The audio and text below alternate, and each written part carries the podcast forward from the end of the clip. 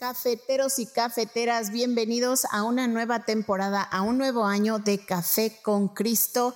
Este año les vamos a hablar sobre la potencialidad de Dios en sus vidas. Les ayudaremos a maximizar su potencial, a conectar con quienes son, a lo que ustedes hacen, qué significa conocer a Dios, por qué es importante conocer a Dios y sobre todo que conocer a Dios nos lleva a conocernos a nosotros mismos. Les garantizamos un podcast de mucha bendición para sus vidas. Y recuerden que este podcast es producido por los misioneros claretianos de la provincia de Estados Unidos y Canadá. Eh, buenos días, buenas tardes, buenas noches. Un café con Cristo en cualquier hora cae bien, así que trae la taza y la cuchara. Prepara tu corazón para la nueva temporada de Café con Cristo. Hey, hey, mi gente del mundo entero de este y los demás planetas. Mi nombre es David Bisonó y bienvenido al episodio 479 de Café con Cristo, el único café que se cuela en el cielo. Yeah, baby. Gracias por estar con nosotros en otro día más de alegría, gozo en este tiempo de cuaresma, cuaresma con potencia, café con potencia, live con potencia todo con potencia, mi gente. Qué bueno que hayas elegido una vez más estar con nosotros y con nosotros la mujer de la potencia, the powerful, the only, la patrona. Hola, cafeteros y cafeteras, ¿cómo están? Bienvenidos al episodio 479. los intros que yo hago a la patrona son unos intros increíbles. siempre, siempre, David. Oye, tienes que, o sea, como debe ser, como debe ser. DJB. Saludos, saludos. Hoy es viernes, viernes de capirotada con cafecito. Invítame de Con potencia. Es ¿Qué, que, es, ¿qué, es, capirotada? ¿Qué es eso? Pregúntale a. ¿Cómo que, es capirotada? Tú, ya como buen este latino, hispano, mexicano, ya casi mexicano. Como que me suena capirotada, pero no me. Pregúntale a, a, a tu wifi. Es un, es un platillo, es un postre, ah, que generalmente se hace en la cuaresma. Sí, sí, ya, ya lo comí, ya, ya lo comí. Sí. Nada más que sabes que sí, dato curioso que en cada estado es con pan, es ¿verdad? diferente. Sí, sí, sí, lo preparan diferente. y le ponen como vainitas encima, esto lo ponen en la, en la, en la que yo no lo como. ¿Verdad? Y, los, y, a veces es como frío que lo dan, a veces no. Sí, a veces frío, a veces caliente, a veces con pasas, a veces, sin papas, a veces con plátano, a veces sin plátano. varía, varía dependiendo del estado. Del estado. Y inclusive acá en, en, Estados Unidos varía también porque es con los ingredientes que encuentras. Exacto, sí, claro, con lo que hay. Oye, pero ya sí. mucho. No, ¿sabes por qué yo dije? Porque yo me acuerdo como que el nombre me sonaba algo. Capi, capirotada. Sí, sí me acuerdo. yo dije, caramba, I know that word. I've heard it before. Y ya hasta lo comiste. Sí, bueno, me lo comí. Dios mío, pero no, no, no, no. Oye, es viernes de ayuno y con una capirotada, ¿no? O sea. Bueno, para terminar el día, fuera buenísimo. Sí, un postrecito, un premio, un premio. Déjame yo premiarme por mi fe y mi fidelidad en esta cuaresma. mi gente, estamos hoy el segundo, eh, el viernes de la segunda semana de cuaresma.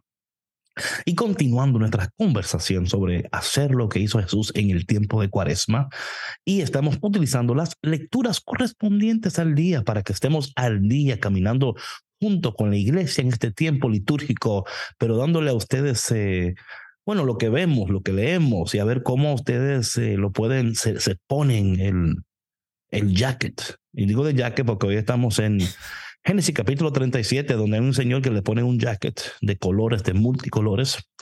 ¿Viste cómo dice eso ahí? Le ponga el jacket y después Anyway, ok, entonces la palabra de Dios, oye, la cara de, de, patrón y de, Víctor es como que... Yo no, porque no puedo, no puedo verte, David, pero no me te escucho, pero te escucho.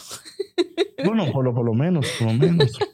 Dice la palabra de Dios en la primera lectura del día de hoy. Y lo bueno es ver las conexiones, como vimos en el miércoles, ¿verdad? La conexión entre la primera, primera lectura del profeta y luego como Jesús le da énfasis, ¿verdad? Diciendo, mira, estas son cosas que suceden, pero ustedes el que es el menor será el mayor, ¿verdad?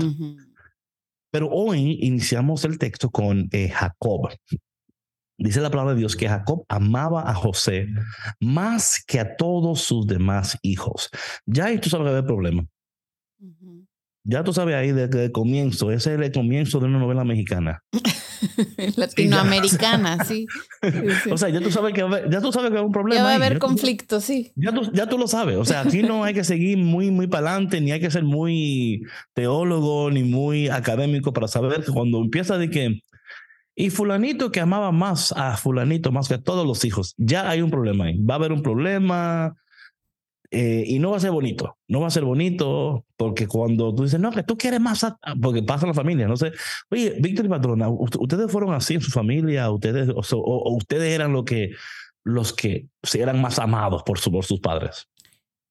Yo no sé si yo era más amada que mis otros hermanos, pero yo sí me sentía. Ah, pues ya con eso, ya con eso es el problema. o sea, me sentía, me sentía siempre como muy consentida por mi papá hasta la fecha. No, y este seguro, y seguro que había pruebas que te decían tus hermanas, no, porque cuando Sandrita, ¿verdad? Hace tal cosa, tú no te, pero yo, ¿verdad? Tengo que, ¿verdad? O sea, dime, dime algo, dime, no, porque mi papá, mi papá siempre fue muy, este, muy consentidor con, con nosotras. Pero conmigo, este, como era la mayor, como que tenía otro tipo de detalles. ¿Sí me explicó? Este, como que siempre me. Sí, o sea, que me traía que, por ejemplo, que una cadenita así, una, un anillito, así, un regalito. este, y, y sí me explico, y pues mis hermanas estaban más chiquitas, pues obviamente no les daba pues, esas cosas, pero les daba otras. Le pasó lo mismo aquí, porque aquí les regaló una túnica al, hermanito, ¿verdad? Y tú, Víctor, tú eras el que más amaban, el que más le peleaban, el que, ¿cuál era tú? Sí, no te hagas, Víctor. Sandra tiene razón, por ser el más pequeño de, de los hermanos, como que, pues, eh, eh, todos, mi mamá, y ay, que mi hijo, que este y que el otro, y todos, mmm, Ahí está otra vez el, el consentido y yo, pues yo qué, yo soy pues el más, chiquito. claro. Y pues todos, ¿no? Todos los hermanos, como yo era más chico, pues tenían que estar ahí al pendiente para mí. Siervos. Sí. pues aquí vemos que así pasa. O sea, dice eh, eh, Jacob amaba a José más que a todos sus demás hijos porque lo había engendrado en la ancianidad y a él le había hecho una túnica de amplias mangas, ¿verdad? De... Ahora aquí viene el problemita. Sus hermanos, viendo que lo amaban más que a lo, todos ellos, llegaron a odiarlo al grado de negarle la palabra. Es que los celos son peligrosos. ¿Lo qué? Los celos. Sí, sí. una canción, los celos. Em, entonces, eh, pues, esos celos te llevan a tomar decisiones fuera de tiempo, dañinas. Claro. Vemos aquí dice que un día en que los hermanos de José llevaron a Sequiem los rebaños de su padre, Jacob le dijo a José, tus hermanos apacientan mis rebaños en Sequiem, te voy a enviar allá. o sea, es casi como que ve a ver lo que están haciendo. Cuando chiquito. Oye, Víctor, nunca te me van a ti así que mira, ve a ver lo que están haciendo tus hermanos, que yo no. Y tú ibas decir que, Mira, mami, lo que están haciendo es Yo te tapo la cara, Víctor. Mira, sí, mira, mira. Sí, lo recuerdo. No, espérate, es que, híjole, ay, perdón, familia. Cuántas anécdotas por compartir, ¿verdad? Perdón, familia, pero sí. Oye, Vic, ven, ven acá, ven acá, hijo mío, mira. Oye, está bien, dale, date la vuelta por ahí y ve a ver lo que están haciendo y ven, y ven a decirme. Y luego la mamá, los, los niños decían, oye, ¿cómo es que mami sabe tanto? Y, y Víctor ahí dice, eh, no, espérate, estaba más, más. Me decía mi hermana, oye, ma, ¿puedo ir al baile este? A y ya, y ya mi mamá. Y ya me volteaba a ver a mí. Sí, mi hija, sí puedes ir. Víctor, ve con ella. De chaperón. Y yo, pero yo, ¿por qué? Yo ni siquiera me gusta esa música o algo quiero Ir. Y, pero ahí yo tenía que ir. Y luego llegaba la mañana siguiente. Interrogación. Sí, dije, cuéntame, Vitico, ¿qué hicieron, Vitico? Pero, pero, pero, pues mi hermana también, así como que, mira, acá te regalo. te sentenciaban por unos rancheritos, así con mucho chile y limón para mañana. Y yo, ay. Cállate la boca. Cállate la boca. Bien sobornado, Víctor. Sí. Ay, ay, ay. Pero dice aquí la palabra que entonces ellos, dice aquí, eh, José fue entonces en busca de sus hermanos y los encontró en Dotán. Ellos lo vieron desde lejos y antes de que se le acercara, conspiraron contra él para matarlo y se decían unos con otros, ahí viene ese soñador, démosle muerte.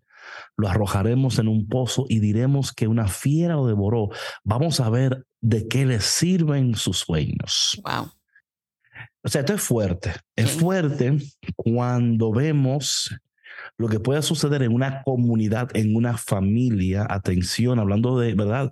Aquí eh, de nuevo, te- tenemos pendiente no solamente nuestra familia particular de herencia y de apellido, pero también la familia de fe a la cual pertenecemos. Ujú.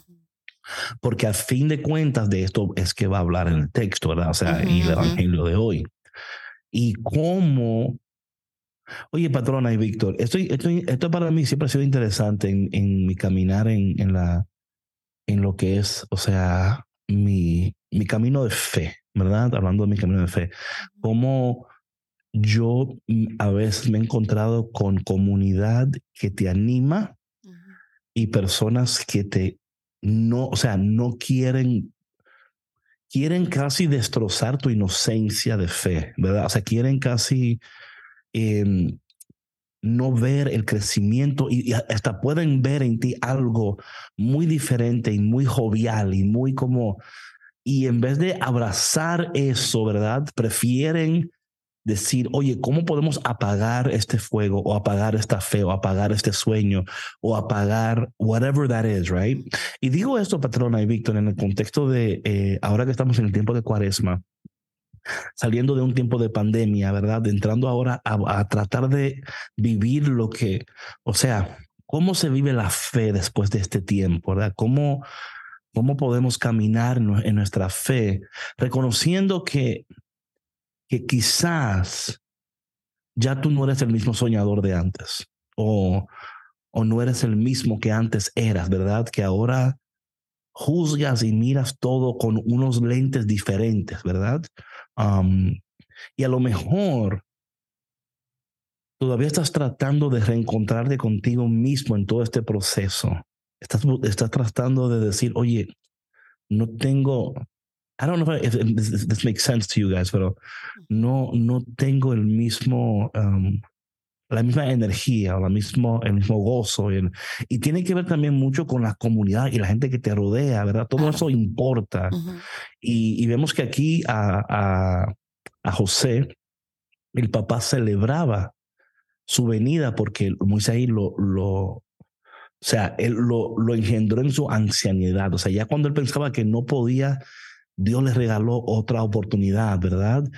Y a veces el, cuando Dios regala una oportunidad a una persona, los otros o las whatever that people ven eso como una competencia o, o, o como un rechazo. Y, and so, y digo esto, y, y, hay mucho aquí que hay que cubrir, ¿verdad? Pero digo esto porque, eh, ¿qué significa esto en el contexto de tu fe, de tu vida? En, en, tu camino cuaresmal ahora, o sea, cómo está tu fe, cómo estás soñando, cómo estás viviendo, Estás, eres parte de una comunidad que te apoya, eres parte de un grupo de personas que te anima, que te levanta, o eres, estás, estás rodeado de personas que no quieren o no entienden por qué tú todavía quieres soñar, quieres crecer, quieres hacer. Uh -huh. um, y hasta casi nos llevan a un punto de conformismo y nos meten en el mismo hoyo a todos, ¿verdad? O sea, métanse ahí y, y de ahí no van a salir. Sí, aquí todos iguales. Sí, y sabes que David, ahorita estaba recordando que creo que fue en alguno de los podcasts anteriores que hablamos brevemente sobre pues el liderazgo, ¿no? Cuando no es eh, pues un liderazgo sano. Esto puede suceder. Estamos hablando de un liderazgo dentro de una comunidad, ¿no? Parroquial, donde a lo mejor contratan a alguien nuevo o entra un nuevo ministro en, en, en, en cualquier ministerio, ¿no? Y, pues entra con ese gozo, con esas ganas, con estos sueños de transformar, de transmitir la fe de una manera eh, a lo mejor diferente a lo que se ha estado haciendo durante muchos años. Y, y puede ex existir este, este recelo, ¿no? De, de, los demás, de los otros ministerios, como que, pues tú quién te crees que eres para venir aquí a cambiar este, lo que hemos estado haciendo, ¿no? O, por qué vas a hacer tú las cosas diferentes. Entonces, em, esto es más común de lo que la gente pudiera imaginarse, ¿no? O sea, esto, esto existe dentro y fuera, ¿no? Pero como, como decías tú hace rato, es más triste em, que suceda dentro de nuestra comunidad de iglesia, ¿no? Cuando pensaríamos que pues ese tipo de cosas aquí no se dan porque, bueno, nuestro, se podría pensar, ¿verdad? Que estamos en, en, otro, en otro nivel, por decirlo así. No, claro, eh, y es como sorprendente, porque todo eso, o sea, la idea del texto es sorprenderte, es decir, oye, pero ¿cómo es posible que los mismos hermanos de él actúen de esa manera? Y yo creo que de alguna manera u otra, la palabra de Dios está tratando de, de decirnos como, oye, no te sorprendas.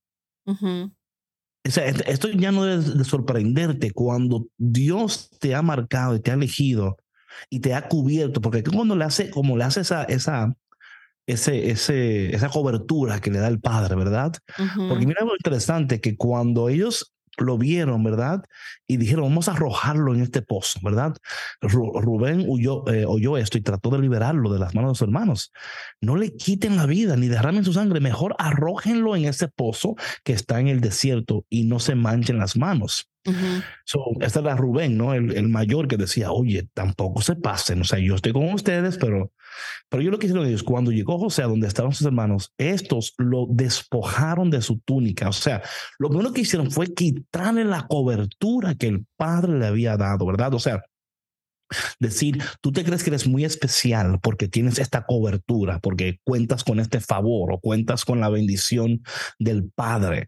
Esto es muy significativo aquí, ¿verdad?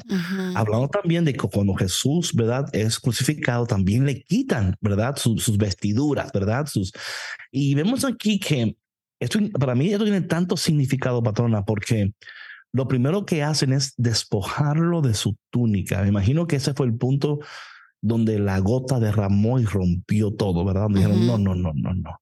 Ahora anda este con una, una, con una túnica puesta. Ahora se cree él que es el, el hombre maravilla. Es especial, ¿no? Sí, el special one. Y yo creo que muchos de nosotros, patrona, en nuestro camino, nos han despojado nuestra túnica. Nos han despojado de algo que amábamos o que era parte de nuestra identidad ¿verdad? Y que eso nos daba un confort o una, una, una idea de, estabilidad también, ¿verdad? Decir, bueno, por lo menos tengo esta cobertura, tengo esto. Pero llega un tiempo, por eso es que los procesos de Dios son tan importantes para entenderlos. Llega un tiempo donde esa cobertura en la cual tú confiabas es despojada de ti. Y te puedes llegar hasta sentir desnuda y desnudo y sin el acompañamiento de Dios y decir, ¿y ahora quién soy yo? ¿Verdad? Es como quitarle la, el, anillo al Green Lantern, es como quitarle, ¿verdad? La, me explico, o sea, eh, a estos superhéroes, quitarle su, su, su, su capa, ¿verdad? Su, eh, eh, que es parte de quienes son. Pero vemos que el despojar la túnica es muy simbólico aquí, muy simbólico. Y digo esto de nuevo porque, de nuevo, patrona, ¿cuántos de nosotros en este tiempo de cuaresma quizá nos sentimos eh, ¿cuál es la palabra que quiero decir aquí? No tan fuertes como antes, ¿verdad? Lo que decía antes, o sea, algo se nos ha quitado, algo nos, we feel like something's missing, right? Um, y dice la palabra que le quitaron eso, lo arrojaron a un pozo sin agua. Y, y claro, eh, vemos que al fin de cuentas no matan a José, José llega a cumplir los planes de Dios y ahí no vamos a llegar hoy, pero sí queremos llegar a este punto de que cómo podemos nosotros seguir caminando confiadamente, aun cuando se nos ha despojado nuestra túnica. Eso que nos daba confort, que nos daba alegría, que nos daba algún tipo de...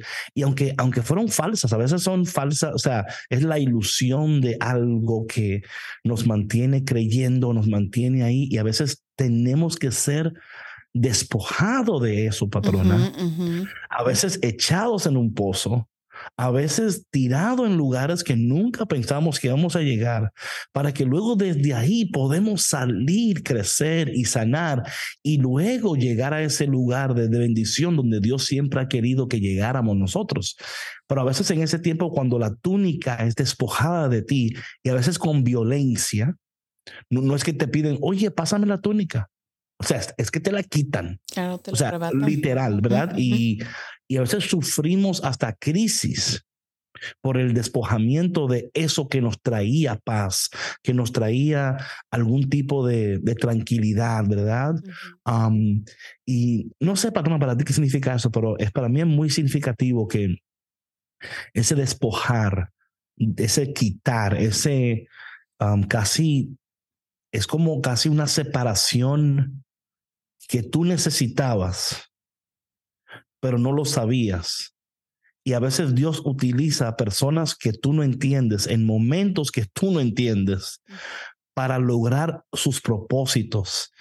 Y, y, yo creo que tenemos que tener los ojos abiertos. Y yo no sé con quién está hablando el Espíritu Santo en este momento a través de esto, pero entiende que Dios no te ha abandonado porque te despojaron tu túnica, que Dios no te ha tirado al olvido porque ya no sientes el apoyo que no sentías o, la, o la protección, ¿verdad? Te sientes que te están arrojando a lugares desconocidos y que los recursos quizás están más escasos que antes, ¿verdad? Porque aquí dice que lo, lo llevaron a un lugar donde no le dejaron ni agua ni nada, ¿verdad? Pero que a fin y a cuenta algo va a suceder, alguien va a pasar que que a lo mejor tú no vas a reconocer la bendición de Dios en ese algo o alguien, pero ese algo o alguien te va, está cumpliendo los propósitos de Dios, aunque él o ella o ellos no, no lo entiendan de esa manera. Sí, claro. No, mira, David, eh, en, todo esto que compartías, yo pensaba que pues es arrebatarle la dignidad a la persona, o sea, tal cual, porque Imagínate, o sea, fue una túnica, pero no nada más fue la túnica, o sea, fue, fueron los hechos, ¿no? El, tratarle como si fuera una persona que no merece respeto, que no es digna de amor, que no es digna de compartir, de recibir el cariño y el abrazo de sus hermanos por, pues, por sus propios, por, pues, por sus propios este, celos, ¿no? De ellos. Em, y es despojarle de, de, su núcleo, de lo que él conoce, como, como suyo, ¿no? De, de, despojarle del amor de su padre, que eso también, eh, eh, estos núcleos forman parte de la dignidad de una persona, ¿no? De, estar en un lugar seguro, con personas seguras que, que, le protegen, que le aman, que le proveen de, los, eh, de sus necesidades más básicas. Y tal vez, muchas veces, David se pudiera sentir así, ¿no? Justamente que, que, nos despojan de, nuestra dignidad como personas, se podría decir eh, y sentir como, como que no, como que no valemos, ¿no? Porque nos empiezan a tratar de esta u otra manera. Y, como dices, a veces puede ser muy difícil entender esto eh, como parte de, del propósito de Dios para nuestra vida porque es, es muy doloroso. Pero todo este dolor, todas estas crisis tienen un propósito muy profundo y muy valioso. Y a nosotros lo que nos toca es estar atentos a las personas que van a ir apareciendo en el camino, ¿no? Para poder abrir los ojos y poderles reconocer como estos enviados de Dios que nos van a resignificar y nos van a, a, volver a, encaminar a esta dignidad que se ha perdido, ¿no? Sí, eso para mí es tan importante, lo, de la dignidad, patrona, porque muchas veces, em, caramba, y, y, es algo tan real cuando hablamos de nuestra, nuestro camino cuaresmal, ¿verdad? entendiendo que vamos de un lugar de, de entrando a una nueva vida, porque se trata todo esto de cuaresma, de eso, de eso, ¿no? De la muerte, del desierto, la resurrección, y cuáles son esos procesos ahí, y entender dónde te encuentras en ese proceso, y entender que tú no tienes el control de las personas en tu proceso, ¿verdad? Eso es tan importante, porque cuando tú te, cuando tú te, te liberas, de ese concepto falso que tú puedes controlar cada cosa en tu vida y tú tienes, entonces te das cuenta que que, eh, eh, que sin Dios, patrona, sin Dios, somos personas que caemos en un pozo sin manera de salir de ese lugar y no entendiendo que aún en el pozo hay propósito, ¿verdad? Porque mira algo que yo estaba releyendo el texto, ¿no? Él cayó en un pozo, pero ellos querían matarlo. Sí. O sea, podría ser peor. O sea, hubo, o sea, José nunca se enteró de que, mira, ellos te iban a matar. Era, La intención era otra, o sea, era algo más fuerte, si claro. Rubén no habla, si Rubén no habla, o sea, ellos tenían ya el plan, que te iban a matar, te iban a entregar, o sea, entonces yo creo que nosotros también en este momento cuaresmal, en este proceso, o sea, no es pensar que hubiera sido peor, pero sí pensar qué peor hubieran sido las cosas si Dios no hubiera estado con nosotros, si Dios no hubiera metido su mano en ese pozo. Y lo sigue metiendo día a día en el pozo de tu corazón, de tus finanzas, de tus pensamientos, de tu whatever that is, right? ayer me envió un mensaje una, una amiga mía que está luchando porque su hijo mayor de 17 años está en drogas y ella está, o sea, súper como que no entiende lo que está sucediendo y ni cómo pasó todo esto, ¿verdad? Em, y es, es para ella, o sea, la túnica, la túnica de la inocencia de su hijo fue despojada, ¿verdad? O sea, totalmente como que de la nada ella no reconoce a su hijo, ¿verdad? Ella no reconoce sus acciones, ni lo que dice, ni nada. Y por eso es que nosotros, ¿verdad? Dice la palabra de Dios aquí que que ellos lo arrojaron en un pozo y se sentaron a comer, increíble, y levantando los ojos vieron a lo lejos una caravana de ismaelitas y ellos dijeron, ¿sabes qué? ¿Por qué no vendemos a nuestro hermano mejor? Porque ¿qué ganamos con matarlo? Eh, vamos a venderlo y no manchemos nuestras manos. Entonces ellos, oye, patrón, lo que yo he descubierto, o sea, over and over and over and over again in my life, que las cosas que a veces las personas han querido para mal, Dios siempre la utiliza para bien. De alguna manera u otra, Dios o sea, lo, Dios se glorifica a través de eso. Y esto no lo digo para minimizar el dolor que cualquier persona que escuche esto ahora mismo esté, esté atravesando. Yo no estoy diciendo, ah, mira, se va a poner mejor, ya verás. O sea, sí, yo lo creo eso. Pero en ese momento del pozo, en ese momento donde te, te, despojan y te tiran y te sientes sola y te sientes hasta usada, hasta maltratada, maltratado Tú no piensas, o sea, el, primer pensamiento no es, yo sé que Dios va a hacerlo. No, a veces es como que, oye, pero mis propios hermanos, o sea, es otra cosa, ¿verdad? Es que, eh, y cómo en este camino de nuestra fe, Dios nos está llamando a entender que Él, su mano está metida en todo esto.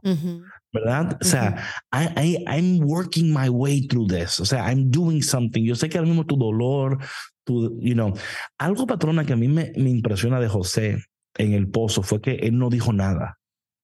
A mí eso siempre me ha impresionado, que José no dijo, ya van a ver cuando yo vaya a la casa y le diga a papá lo que ustedes me están haciendo, porque eso es algo que Víctor diría cuando estaba chiquito. ya van a ver. ya le voy a decir a mamá que me están pegando, que me están, ¿verdad? O sea, eh, yo creo que una de las cosas que yo he aprendido y, estoy, y estoy continuamente aprendiendo es cómo no, es cómo callar en mi pozo y esperar que sea Dios el que hable por mí. Y eso, mira, cuesta, patrona. Mucho.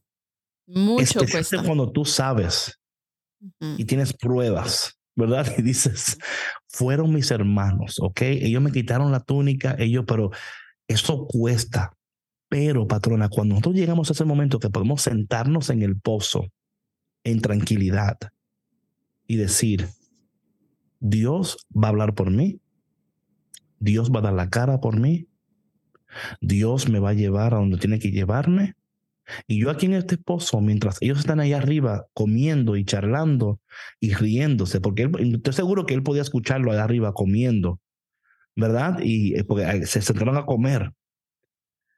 Él no dejó que su actitud afectara su fe. En este pozo Dios me ve, en este pozo Dios me escucha y de este pozo Dios me va a salvar. Sí, pues su actitud lo salvó, sea, su actitud y su fe, porque él sabía que dentro de toda esa situación que él estaba viviendo tan, tan lamentable, estaba el propósito y la mano de Dios. Yes, yes, yes, yes. Así que a ti también, cafetero y cafetera, esperamos que en este tiempo de cuaresma, a veces en el desierto, sin querer, caemos en pozos. A veces somos tirados en ese pozo. A veces echados en el pozo. Y a veces nos sentimos olvidados en el pozo. Quiero decirte que Dios de ti no se ha olvidado donde quiera que te encuentras. Y que en ese momento donde tú menos lo esperas, Dios va a meter su mano en tu pozo, te va a salvar, te va a limpiar, te va a cubrir y te va a llevar a tu destino. Así que sigue caminando, sigue creyendo, sigue confiando, sigue soñando, porque el Dios que salvó a José también te salvará a ti y a los tuyos. Dios te bendiga, mi gente, y si Dios quiere, nos vemos el lunes en otro episodio delicioso, poderoso de Café con Cristo, el único café que se cuela en el cielo. Por favor, sigan nuestras cuentas de Spotify, de iTunes, de SoundCloud, compartan, dejen sus comentarios para que les sea más fácil a otras personas encontrar nuestro contenido y también disfrutar de lo que tú estás disfrutando celosamente sin, sin, sin decirle a nadie, muy mal por ti, muy mal por ti, que el Señor te perdone. Quizás por eso tú estás en el pozo. Quizás por eso, porque tú no compartes café con Cristo. Comparte café con Cristo para que tú veas como de momento así mágico, ¡fu! tú sales del pozo y el Señor te lleva y te eleva. Pero, uh, just try it out, just try it out. A ver, a ver si soy. hacer que te funcione. Nos vemos el lunes, mi gente. Que tengan un precioso fin de semana. Bye. Compártenos la capirotada vean los estilos de capirotada. Que.